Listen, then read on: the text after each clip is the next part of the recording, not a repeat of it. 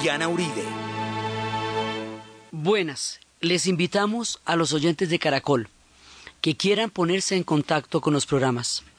Llamar al 268-6797, 268-6797 o escribir a la página web director arroba casadelahistoria.com director arroba casadelahistoria.com o al Facebook o al Twitter Casa Raya al Piso de la Historia. Hoy vamos a ver en la historia del mundo la filosofía griega.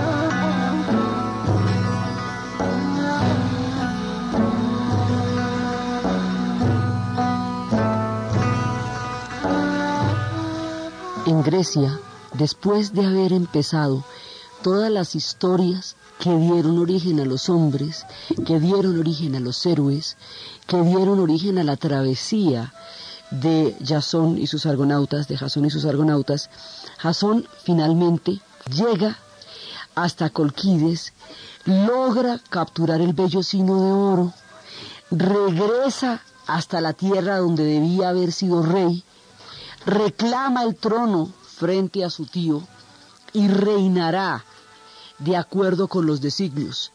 El poder coger el vellocino y regresar lo logra por la ayuda de Medea, la hija del rey de Colquides, que se enamora de Jasón. De otra manera no hubiera podido regresar y ella se enamora profundamente y él le ha prometido que se casa con ella. Cuando ya se ve libre, incumple su promesa porque ella era, era bastante ruda.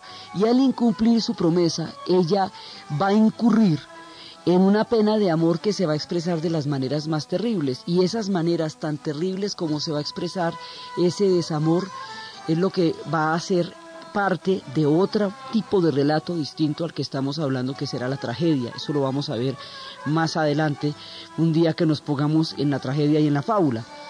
Pero el asunto es que gracias a ella, Jasón regresa, termina la travesía, se cumple el objetivo del viaje de los argonautas, han atravesado cualquier cantidad de aventuras y eso se inscribe dentro de una de las grandes leyendas y de los grandes relatos, junto con la Ilíada y la Odisea, que corresponden a la tierra de los aqueos y a la manera como ellos se instalaron en el mundo. Entonces, habíamos hablado como existen las grandes leyendas, la Ilíada, la Odisea, Jasón y los Argonautas, y existe una gran cantidad de otras formas de mitologías que van, eh, digamos, de otros cuentos, de otras historias, que no están ligadas a los grandes troncos mitológicos, pero que gravitan alrededor.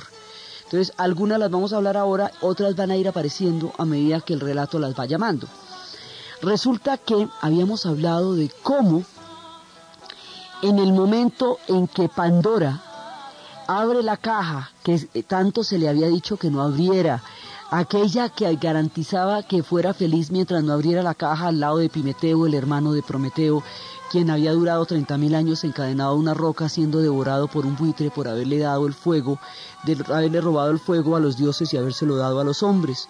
Entonces, Pandora, la mujer maravillosa y preciosa que le habían dado en regalo Zeus a Epimeteo, para a través de este regalo castigar a los hombres por partida doble por haber aceptado el fuego que se robó Prometeo para ellos. O sea, el castigo para Prometeo es el de que lo, eh, lo vayan a meter en una roca y que una, un, un ave rapaz le devore las entrañas, el hígado y al otro día se le regenere. Ese es el castigo para Prometeo por haberle dado el fuego a los hombres.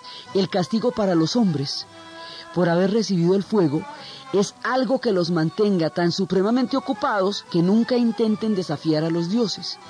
Y lo que los mantiene tan ocupados, estábamos viendo el, el contenido de la caja de Pandora.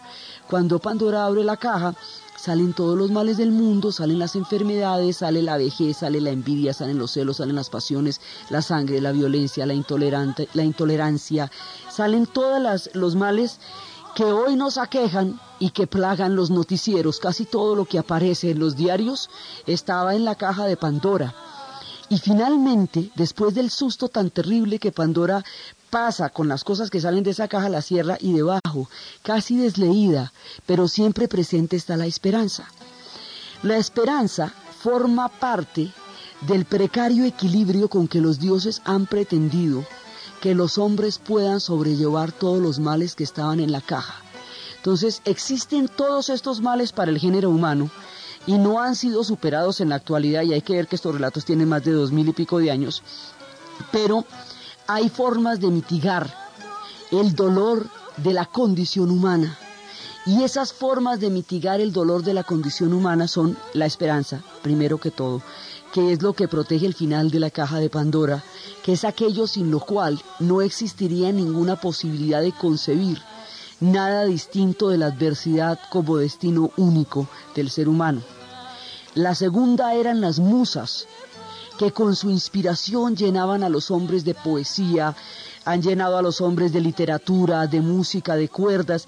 Es muy curioso que cuando hablábamos de las musas y hablábamos de Calíope y de Polibnia y de todas estas maravillosas musas, ninguna de ellas estaba destinada a aquellos que pintan o que tienen eh, contacto con la madera estaba destinada solamente a los instrumentos de cuerda, a los instrumentos de viento, a los historiadores, a los oradores, a los escritores, a los actores, a los comediantes, a los actores trágicos, pero no a aquellos que tienen instrumentos de eh, aquellos que trabajan la madera o trabajan las eh, o trabajan la pintura. ¿Por qué? Porque aquellos que trabajan la madera o la pintura tienen que buscar la inspiración en el espíritu mismo del elemento que trabajan.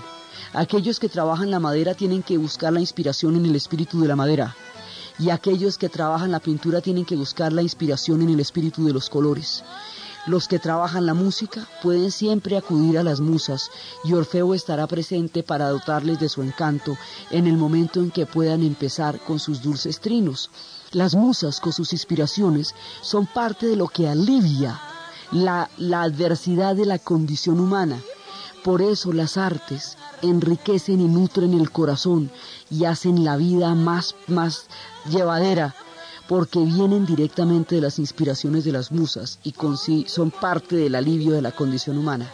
La tercera cosa, digamos, el tercer elemento que permite el alivio de la condición humana de todos sus pesares es Morfeo. Morfeo es la criatura del sueño. Él es hijo de Hipnos. Hipnos es aquella que empieza a agitar las alas oscuras de color maya y va trayendo y va develando los misterios de la noche. Ella es la que, la que agita esas alas de, de mariposa nocturna que va permitiendo que todos nosotros entremos en un profundo sopor ¿Cuál es la condición de himnos? La condición de himnos es traer el manto de la noche y con el manto de la noche el manto del olvido. La razón por el cual Morfeo, el sueño es un alivio, es porque distrae al hombre y a la mujer de sus condiciones dolorosas por medio de la, de la presencia de la noche. Morfeo es hijo de himnos. Es sobrino de Tánatos. Sobrino. Tánatos es la fuerza de la muerte. Los griegos creen en el Eros y en el Tánatos.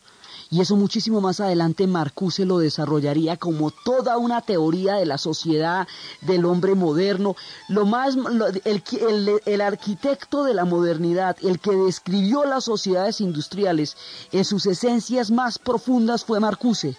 Y él se basa en la teoría del Eros y del Tánatos para escribir un libro que se llamaría Eros y Civilización. Thanatos, la fuerza de la muerte, otra de las fuerzas poderosas y destructivas que gravita la naturaleza, es, él es el, eh, de él es nieto Morfeo, es decir, es una pequeña muerte que da un alivio, pero no es la muerte total, es una pequeña muerte que da el alivio de las adversidades de la vida. Y él es sobrino de Tánatos y es nieto de la noche. La noche trae la condición de oscuridad. La himnos trae, la, agita sus alas y va adormeciendo a las personas. Morfeo produce el fenómeno del sueño. Tánatos crea una especie de pausa en la vida y a través de la esperanza, del arte, del sueño, la capacidad del descanso y la capacidad de soñar, el hombre cuenta con elementos para poder enfrentar la adversidad que la caja de Pandora ha dejado escapar y que de esa manera ha garantizado Zeus que los hombres estén tan ocupados en sus propios tormentos interpersonales que nunca se vayan a atrever a desafiar a los dioses ni a creerse igual que ellos. Transcurridos los milenios desde que esta civilización existe, nadie ha superado aún ese castigo de Zeus. Entonces él brilla en las estrellas. Pan, que es la manera como se le conoce también, es un personaje que asusta en, la, los bosques en la noche ese carácter de querer asustar y producir ese tipo de sensaciones tan supremamente complicadas y miedosas en las personas hace que de la el efecto que se produzca por los sustos que él que él hace durante la noche venga la palabra pánico por pan, dios de las flautas, que al asustar a los hombres genera en ellos pánico, un miedo extremo. Y Capricornio como constelación empezó a tener la doble naturaleza de ese signo, que era la extrema lealtad, la profunda amistad, la profunda solidaridad, tanto como la venganza, tanto como las condiciones más, eh, más orgullosas y más fuertes de carácter que suelen influir a los que están en el mundo durante el tiempo en que rige esa constelación. Como ellas hay muchísimas otras. El mar de las mitologías es infinito podríamos navegar miles y miles de años a través de cada una de las criaturas, a través de las constelaciones, a través del zodíaco, de sus animales, de sus referencias. Hemos buceado en sus principales mitos y las alusiones mitológicas de todas maneras nos van a seguir acompañando a lo largo del relato. Pero esta no es la única forma de pensamiento que los griegos van a desarrollar. Ellos van a formular una forma de pensamiento que es distinta, paralela. Lo que hablamos como mitología es la cosmogonía, la cosmovisión, la manera como se relacionan con los dioses y la manera como muestran las verdades del alma. Esas son las verdades del corazón, la manzana de la discordia, el narcisismo, todas esas, esas alusiones son la manera como el mito relata la verdad del alma. La, verdad de un mito no está en, la, en lo verosímil de la historia, no está en el hecho de que Zeus pueda tener hijos por las piernas de Semele, ni está en el hecho de que la cabeza de Zeus haya brotado Palas Atenea, la diosa de la sabiduría no está en lo posible de esos extraordinarios sucesos, ni está en los trabajos de Hércules, ni en la manera como construyó las columnas que enmarcan el Mediterráneo a la altura de la península ibérica, ni, ni cómo derrotó a los toros. No está en eso, ahí no está la verdad del mito, porque eh, es lo que hace que a la gente le parezca eh, fantasioso, porque relata sucesos extraordinarios. La verdad del mito está en el corazón humano. La verdad del mito está en la forma como relata las pasiones, las esperanzas, los sueños, los más profundos sentimientos que anidan en las almas de los, de los hombres y de las mujeres, ahí están las verdades de los mitos. Por eso en la era moderna, la mitología se desplazaría hacia el psicoanálisis y es allí donde quedaría y la mayoría de los fenómenos psicoanalíticos que describen el comportamiento humano tienen los nombres y las formulaciones de los mitos griegos, Edipo, Electra, todo lo que va a categorizar y a definir el comportamiento humano tiene esos nombres y allí quedaron porque en los mitos están las verdades del alma. La posibilidad de que eso sea cierto en términos físicos no es la razón por la cual son tan poderosos, es la fuerza que evocan desde lo profundo del alma la que los hace definitivamente inmortales. Entonces, por un lado está la mitología, Esa es la que hemos venido hablando y es de la que hemos venido formulando la cosmovisión que generaron los griegos. Por el otro lado, van a pasar otras grandes cosas porque esta gente va a desarrollar unos niveles de civilización verdaderamente impresionantes. Digamos, ellos son, son magníficos desde muchos puntos de vista. Resulta que cuando ya habíamos visto que se formaron los tres ramas grandes, los pelasgos, los aqueos y los dóricos por fin, hubo momentos en que se presentaron las colonias, quedaron dispersos alrededor de los mares diferentes pueblos griegos. Entonces, los griegos fundaron la costa del mar Egeo, en la costa del mar Egeo fundaron una ciudad que se llamaba Mileto. Y llegaron allá como pioneros, llegaron los veteranos de la guerra de Troya, todos desbaratados, y como habían llegado arrojados como náufragos de la tempestad que dispersó la flota de Agamenón y en la que también andaba Ulises, como habíamos visto. Cuando los griegos hacían una colonia, ponían su casa, o sea, una epoiquia, poner su casa en el extranjero, es como ellos llaman colonia, trataban a los antiguos inquilinos, a la gente que estaba en la tierra donde llegaban, lo trataban pues eh, como alguien mucho menos importante o valioso que ellos porque pedantes sí eran y eso no se les quitó nunca. Cuando eran ya cuando eran provincia del Imperio Romano mucho tiempo después seguían mirando a los romanos chiquiticos, pero así por el zapato. Eso nunca se les quitó la pedantería, eran impresionantes. Entonces llegaban y a la gente que habitaba ahí, mejor dicho, la miraban, pero de reojo, así maluco. Entonces llegaron a Mileto y llegaron solteros, eran náufragos solteros desesperados y hambrientos. Mataron a los hombres que estaban en ese momento en Milesio y se casaron con las viudas, que eran mujeres orientales. Y empezaron, más bien a ellas lloraron a los maridos muertos y aceptaron a los vivos, porque ¿qué más hacemos? ¿Qué remedio? Absorbieron el idioma, la civilización y les dieron muchos hijos.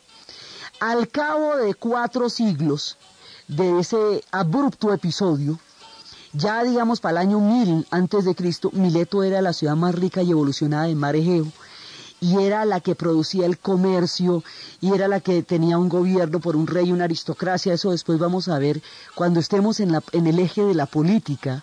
Vamos a ver qué es la democracia, qué es la aristocracia, qué es la oligarquía, qué es la tiranía, cómo son las instituciones griegas, porque ellos tienen una parte que es la política, otra parte que es la filosofía, otra parte que es la mitología, otra parte que son las artes, el teatro, la tragedia y la fábula. Y todo eso lo vamos a ir viendo en el colosal mundo que crearon. Estaban en esa época, diga usted siglo VII, el dictador de turno se llamaba Trasíbulo y en aquel lugar, bajo el sol de Mileto, que en ese momento se estaba convirtiendo ya en la capital y ya tenía industria textil y comercio y arte, literatura, bueno, aquello ya era una cosa impresionante. Allá, en ese lugar, va a aparecer un tipo que se llama Tales, Tales de Mileto. Y Tales va a generar el espíritu de Milesio, es un espíritu de Mileto, es un espíritu distinto, como todas las ciudades griegas son distintas las unas de las otras. Grecia es como una vía láctea. Son muchas constelaciones, son muchas estrellas, porque cada una es una ciudad-estado, es decir, una ciudad-nación. Todo cuanto ocurre en el mundo ocurre dentro de esa ciudad. Esta ciudad de Mileto era una ciudad particularmente eh, escéptica en, términos de, devoción religiosa y genera otro tipo de pensamiento que no desconoce ni desdice del que existe, pero que va a interpretar la realidad de otra manera. Y allá va a surgir un personaje que se llama Tales. Y este tipo va a dar un salto fundamental, porque va a, a crear otra visión del mundo. El tipo se pone a pensar que si pensamos en el mundo, si lo concebimos en términos no solamente de la voluntad de los dioses, no solamente de las fuerzas de Zeus o de Poseidón o de las peleas entre las diferentes diosas que vayan a producir tormentas o que vayan a producir cataclismos, sino pensamos que la tierra puede tener un origen distinto a la voluntad divina, sin negarla, pero distinto a la voluntad divina, un origen que haya sido un principio único, a partir del cual todo lo demás haya tenido lugar. A ese principio único lo vamos a llamar origen. Y el origen es una palabra que en griego se llama arqué. Arqué es el origen. y van a mirar la naturaleza no en términos de la voluntad de los dioses, sino en términos de leyes internas. Van a pensar que la naturaleza tiene un comportamiento que es inherente a la tierra misma y que ese comportamiento se puede conocer, se puede especular y sobre él se puede llegar a adivinar, digamos, a pensar cuál puede ser el origen. Naturaleza la llaman physis los griegos, pero esa palabra significa mucho más que naturaleza, significa cosmos, significa entorno, significa el concepto de, de todo aquello que nos rodea. A este tipo se le ocurre que esto de la physis, esto de la, de la materia de la cual está hecha la naturaleza, del origen del cual viene el mundo, tiene que ver con el agua, porque se pone a ver y todo tiene agua. Primero ellos son pueblos, esos son cantidades de pueblos a las orillas del mar Egeo.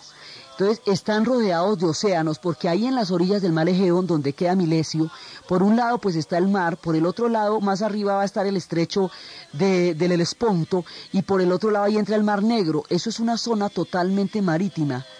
Y fuera de eso, pues el hombre ve los aguaceros y el hombre ve las quebradas y el hombre ve los ríos y el hombre ve que el agua está relacionada con la vida. Luego la vida tiene que provenir del agua. Luego un principio único eh, que de donde viniera todo, pues podría ser el agua. Y aquí el tipo dio el salto, porque al empezar a plantearse en términos de la naturaleza y no en términos de la voluntad de los dioses, el origen de la Tierra, se inventaron otra forma de pensamiento distinta que vamos a conocer con el nombre de filosofía. Y filos es amor y sofos es conocimiento. Esto es amor al conocimiento. Entonces ellos van a crear todo esto y aquí se va a empezar se va a crear la primera escuela de filosofía.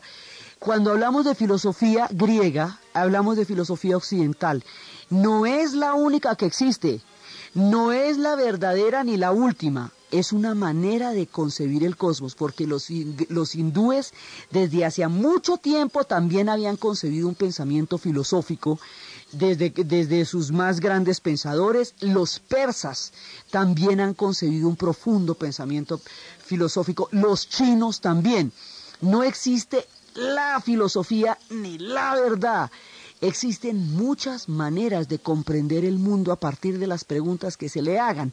Esta es una, la griega, pero como se preservó a través de la romana y dio las bases para la teología cristiana en el medioevo y dio las bases para toda la formulación de lo que va a ser el pensamiento después alemán y cartesiano y todo eso, entonces se le conoce con el nombre de filosofía. Su origen el que en esta vertiente en que nosotros la conocemos como parte del hemisferio occidental donde habitamos es griego.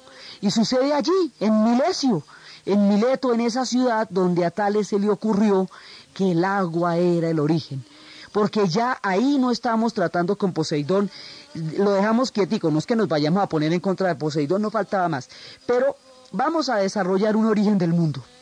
Y sobre esta pregunta todos van a tener una respuesta porque ya hay la pregunta. Tales empieza a desarrollar estas preguntas, empieza a utilizar muchos de los conocimientos que había aprendido en Babilonia. Los griegos han aprendido cosas de los hindúes, de los persas, de los babilónicos, de muchos otros pueblos y han hecho una síntesis distinta con ellos. No es que todo se les haya ocurrido por primera vez. Lo que es sensacional y original en ellos son las preguntas. Son las preguntas que le hicieron al mundo las que aún nos debatimos respondiendo.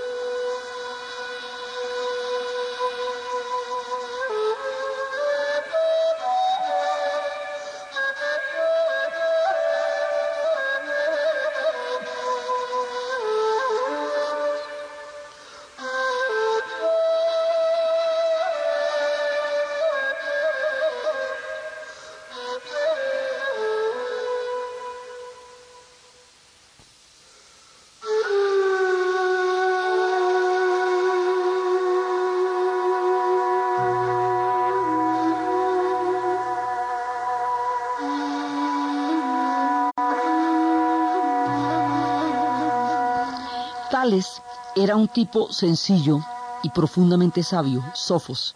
Es sabiduría, no solamente es conocimiento, sino sabiduría, amor a la sabiduría, filosofía. Era un astrónomo y lo más espectacular que hizo en términos de, de, lo que era, de lo público fue la predicción de un eclipse que había ocurrido el 28 de mayo del 585. Él lo predijo, pero en su momento fue más el susto que les dio casi lo acusan de brujería. Pero era, digamos, uno de los grandes en la astronomía.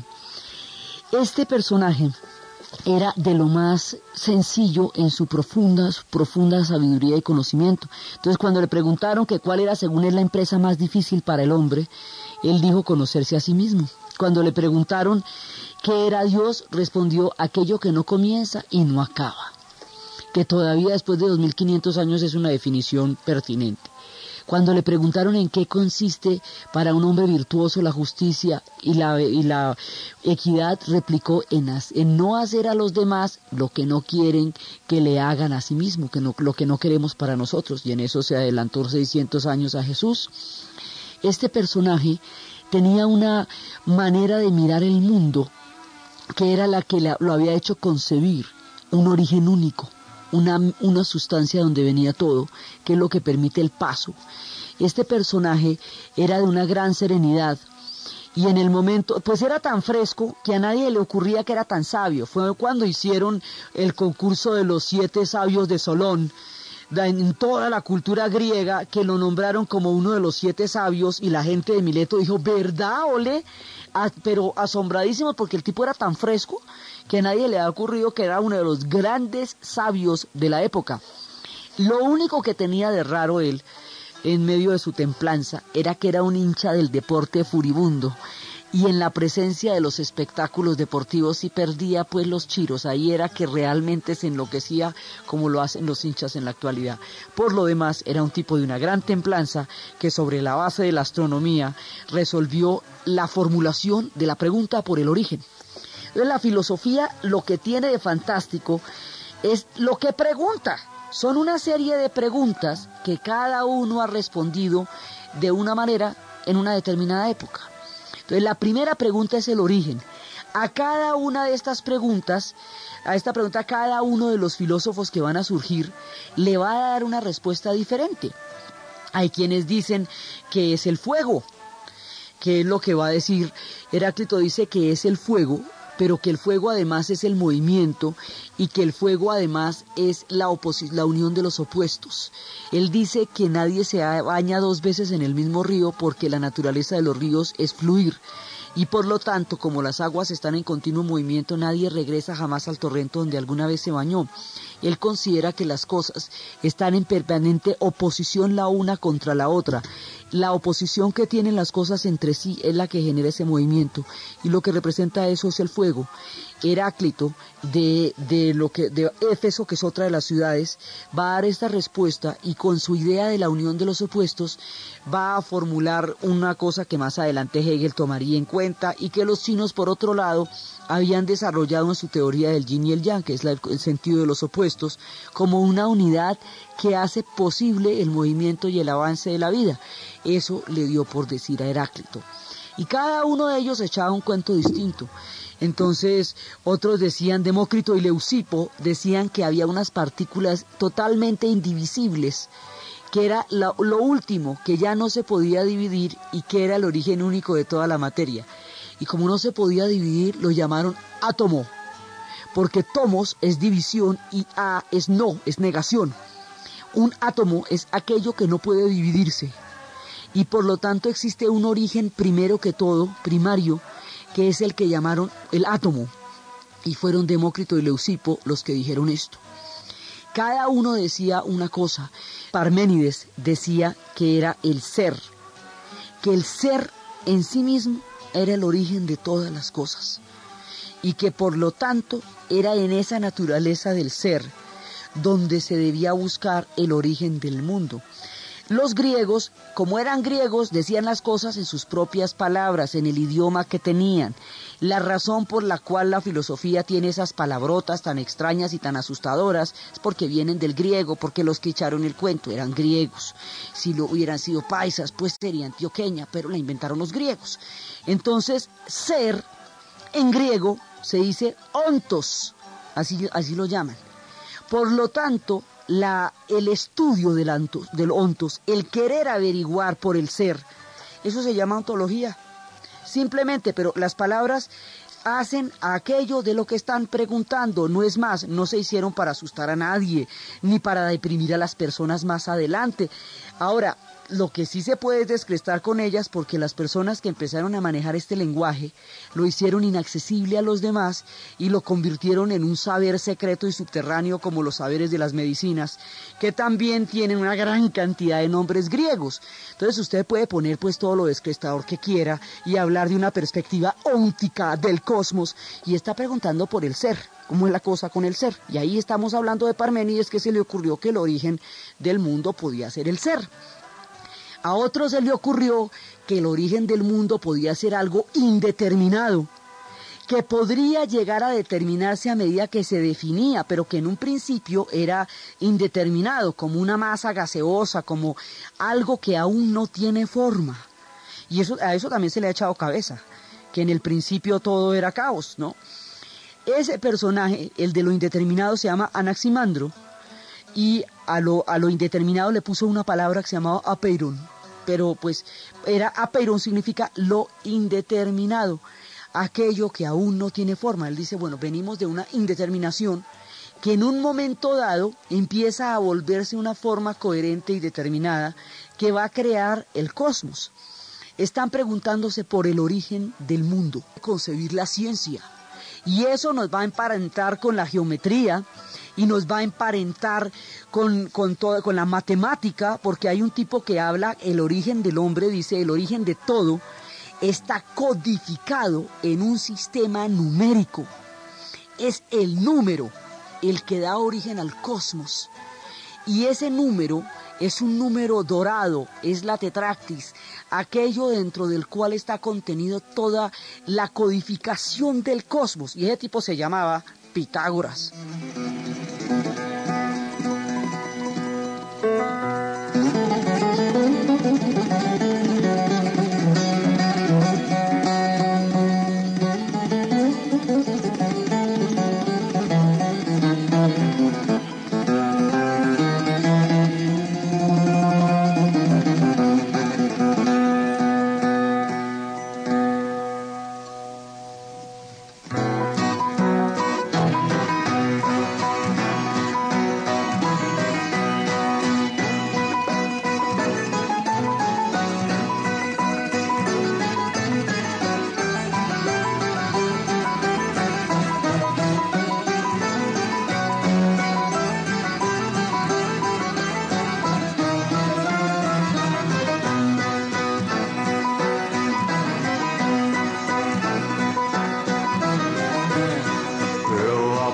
Που σκουφωμά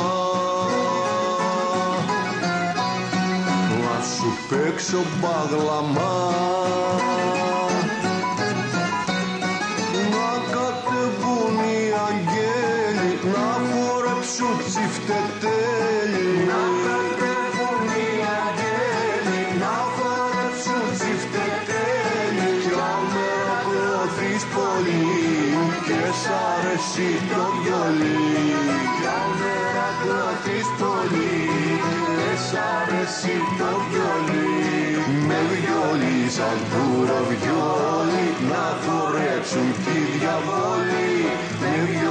En Grecia, la filosofía, la astronomía, la matemática no estaban separadas.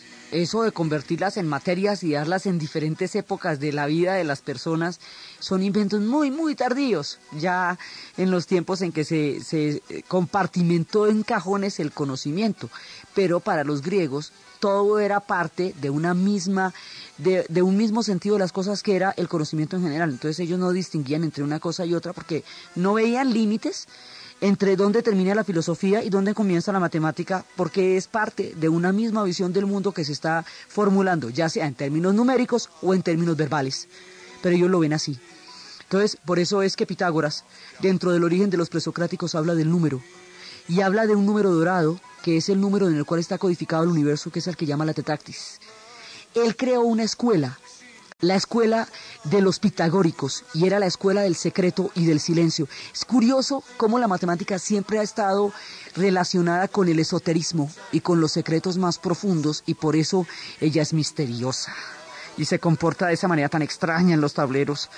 Entonces resulta que este tipo fue y armó una escuela por allá que era la escuela más, pues eso nadie podía, los pitagóricos tenían que vestir de una determinada manera, no se podían enrumbar, tenían una, un, comportamiento ascético monacal, no podían contarle a nadie lo que estudiaban, y lo que estudiaban pues era una maravilla, hablaban del cateto y de la hipotenusa, hablaban de los triángulos, hablaban de los triángulos isósceles, de los triángulos equiláteros, hablaban de todo eso, pero no le contaban a nadie.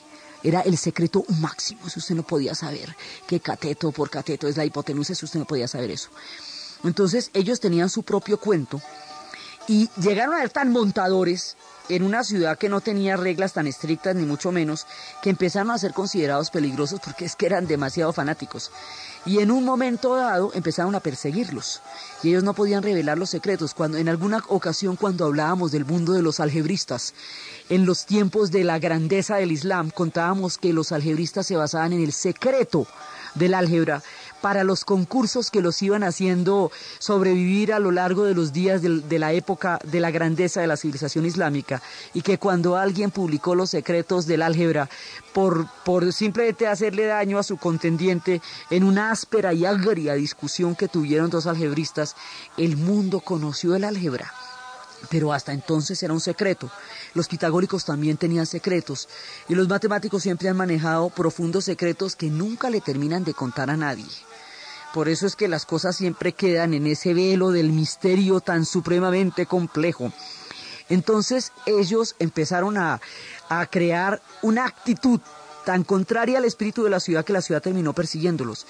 Y Pitágoras tenía una fobia por las habas, la cosa más terrible del mundo. Y cuentan que cuando los fueron a perseguir ya para matarlos, pues eso llegó a un nivel de, digamos, de enfrentamiento profundo con la ciudad, lo persiguieron y el tipo quedó por esas cosas del destino atrapado en un campo de habas. Y le tenía tanta fobia a las habas, él les, prohibía a los de su escuela comer habas. Vete tú a saber qué misterios tenían las habas, pero no le gustaban. Y por no esconderse detrás de una mata de haba, prefirió que lo vieran y lo vieron y lo mataron. Efectivamente, después al final, él no tuvo una existencia pasible como la de Tales, que murió de viejito mientras todo el mundo lo saludaba por allá en Mileto. A este le tocó más duro porque era un hombre muy recio y de un carácter muy fuerte. Y bueno, ahí nos dejó la geometría y nos dejó eso lleno de triángulos. Entonces, este personaje también tiene una formulación sobre el origen. Y cada uno de ellos va formulando lo que va a ser el origen y van creando desde diferentes puntos y desde diferentes ciudades. Como cada pensamiento es único y propio dentro de la Grecia, cada uno va a desarrollar una manera de pensar y va a contribuir a este conjunto que significa la filosofía. Había otros personajes que como eran enemigos teóricos de Platón y Aristóteles, pues van a quedar van a quedar con muy mala prensa. Pero ellos tenían de todas maneras su gracia Sí, y tenían su manera de ver el mundo también. Eh, lo que pasa es que quedaron en, en el otro lado de aquellos cuya influencia perpetuó la teoría occidental. Eran los sofistas. Y los sofistas eran Protágoras, Gorgias, Trasímaco, Hipias. Y cada uno de ellos planteaba una serie de dudas. Ellos no planteaban respuestas. Por, ellos no intentaban averiguar verdades, sino relativizar las que habían. Y obviamente aquel que pone en cuestionamiento una verdad y que relativiza la creencia popular, pues siempre es incómodo. Entonces se ponen a pensar ellos, ¿y si nada existe? ¿Y si todo es una invención? ¿Y si todo es una invención de la mente? ¿O si algo que existe no lo podemos comunicar porque el idioma es totalmente equívoco y va a decir aquello distinto a lo que estamos pensando? empiezan a, a relativizar todo. Entonces dicen que el hombre está, el hombre es un ser individual y que tiene su propia concepción del mundo y que esa concepción del mundo no la puede compartir porque es única. Y empiezan a desarrollar una idea. Por ejemplo, Gorgias decía, así como para ponerle a la gente, nada existe. Si algo existiera sería inconocible. Y si existiera y fuese conocible, sería incomunicable. Es decir, usted puede, si algo existe, yo cómo lo puedo conocer. Y si lo puedo conocer, ¿cómo lo puedo comunicar? Porque el hecho de comunicarlo, estoy construyendo referentes distintos al de la otra persona que me está oyendo a mí. Y empiezan a quitarle piso a todo y a moverle a todo el mundo la butaca con las preguntas. Y dicen que, que si la moral es una ciencia o que si la moral es enseñada o que si la moral son simplemente un acuerdo de normas pero que no corresponden a, un, a una ética cósmica sino que, que más bien son acuerdos, que no son ni buenos ni malos, sino acuerdos. Y dicen que las verdades cambian según las épocas y lo que es verdad en una época después va y no lo sea en la otra. Y que nada es eterno, nada va a permanecer como una verdad al cabo de los tiempos. Y esto es incomodísimo porque le quita seguridad a un mundo que trata de obtenerla. Tanto que empezaron, ahora, ellos cobraban duro por las escuelas que montaron. Ellos cobraban un billete grande eran costosas las clases de los sofistas. Entonces hay quienes dicen que les cogieron envidia por eso, porque eran, eran, les gustaba el billete. Otros dicen que, digamos que generaron como muchas envidias en la ciudad y los empezaron a considerar personajes incómodos. Y luego al enfrentarse con Sócrates, en los diálogos ya, en los diálogos de Platón hay un diálogo que se llama Protágoras o de los sofistas. Y Sócrates lo coge y le da sopa y seco, porque Sócrates a todo el que coge le da sopa y seco. Ganarle a Sócrates en un diálogo, te digo que eso no se va a poder. Cuando ya después, cuando desarrollamos cómo era que cogía a la gente y la ponía a, a seguirle las preguntas para terminar diciendo lo que él quería que dijeran desde el principio, vamos a ver cómo es la cosa. El asunto es que los sofistas quedaron reducidos a una mala fama que impidió la validez de su cuestionamiento sobre la relatividad de toda forma de conocimiento humano y de acuerdos y de política y de moral, porque se ponían a cuestionar todo. Entonces, una manera, digamos, de desprestigiarlos es que cuando algo contiene una, una verdad parcial o una media mentira, se le llama un sofisma. Y se llama un sofisma de distracción cuando le crea a alguien un problema que aparentemente es importante, pero que en realidad no lo es, para que no le pare bolas a lo que sí es importante. Ya después, cuando Aristóteles haga sus silogismos, que son sus compases y sus brújulas en el conocimiento, le daría a los sofismas una categoría de quinta. Entonces, cuando ya después vaya a hacer los silogismos, que si todos los hombres son eh, mortales, igual es hombre, igual es inmortal. Entonces él decía que los sofismas eran un silogismo, es decir, una, una de estas analogías, pero equívoca o errática. Entonces, por ejemplo, decían que la, eh, eh, son, son maneras, por ejemplo, decían la religión es el opio del pueblo, la religión es un vegetal, luego el opio es un vegetal, así. Entonces, eran, creaban equívocos y eso fue la manera como se les interpretó en su época, eso no fue lo que ellos dijeron. Ni su intención fue confundir el conocimiento, su intención fue relativizar las verdades que se tenían por absolutas y por eternas, porque consideraba que la verdad misma también podía sufrir cambios y dudas, y que si estábamos en la de preguntarnos, de una vez nos preguntáramos por todo, porque no podíamos poner límites y decir nos vamos a preguntar solamente esto, pero de aquí para adelante no nos vamos a preguntar más porque eso sería un contrasentido a lo que estamos tratando de generar. Entonces, lo que se está generando acá es un pensamiento, y cada cual le está echando ese cuento la mirada que tiene sobre el mundo. El conjunto de todos esos cuentos es lo que se llama filosofía, como el conjunto de los mitos se llama mitología. Y todas son las formas como los griegos concebieron el mundo y dejaron un legado gigantesco y por eso es que hay que seguir hablando de ellos a pesar de que pasan los siglos, porque siguen estando presentes en todo. Esos, instrumentos de la lógica y todo eso que vamos a ver más adelante lo que hicieron fue estructurar la cabeza de una manera tal que usted pueda avanzar en cierto tipo de conocimientos. Entonces los sofistas son muy importantes, pero tienen mala prensa quedaron en el lado de los malos, eran los enemigos de Sócrates, incomodaban muchísimo por, nivel, por el nivel de preguntas tan empecinadas que hacían y porque relativizaban todas las verdades de la época, pero son parte de la filosofía griega y en todas estas preguntas hay verdades y hay, y hay cuestionamientos importantes sobre lo que va a ser la posibilidad de que el hombre conozca quién es, de dónde viene, para dónde va, dónde está parado y de qué se trata la cosa. Son las grandes preguntas del origen del hombre que ellos las formulan en la forma de un conocimiento general que se llama filosofía, pero que todo el mundo se la pregunta en alguna parte de la adolescencia y en alguna parte de la vida. Más adelante, estos se van a volver sistemas filosóficos tremendos. Y van a llegar Platón y Aristóteles y nos van a echar unos cuentos fantásticos. Y nos van a hablar de unas cosas maravillosas para concebir este pensamiento. Y nos van a dar las aventuras del conocimiento, que son las aventuras más alucinantes y que más vértigo producen, porque es poner a mover la cabeza. ¿Y dónde la va a parar? Eso es lo que vamos a ver en el siguiente programa cuando ya se vayan poniendo cada vez más organizados, se creen los liceos, las academias y las escuelas de filosofía y Grecia despliegue toda su grandeza. Entonces, desde los pánicos que nos pueden agarrar en la mitad de los bosques, desde el apacible origen acuático de la mirada que Tales tenía del mundo, desde la tortuosa existencia de Pitágoras a través de sus secretos matemáticos y desde la manera como los sofistas relativizaban todo aquello en lo que los demás querían creer, en la narración Diana Uribe, en la producción Jesse Rodríguez y para ustedes, feliz fin de semana.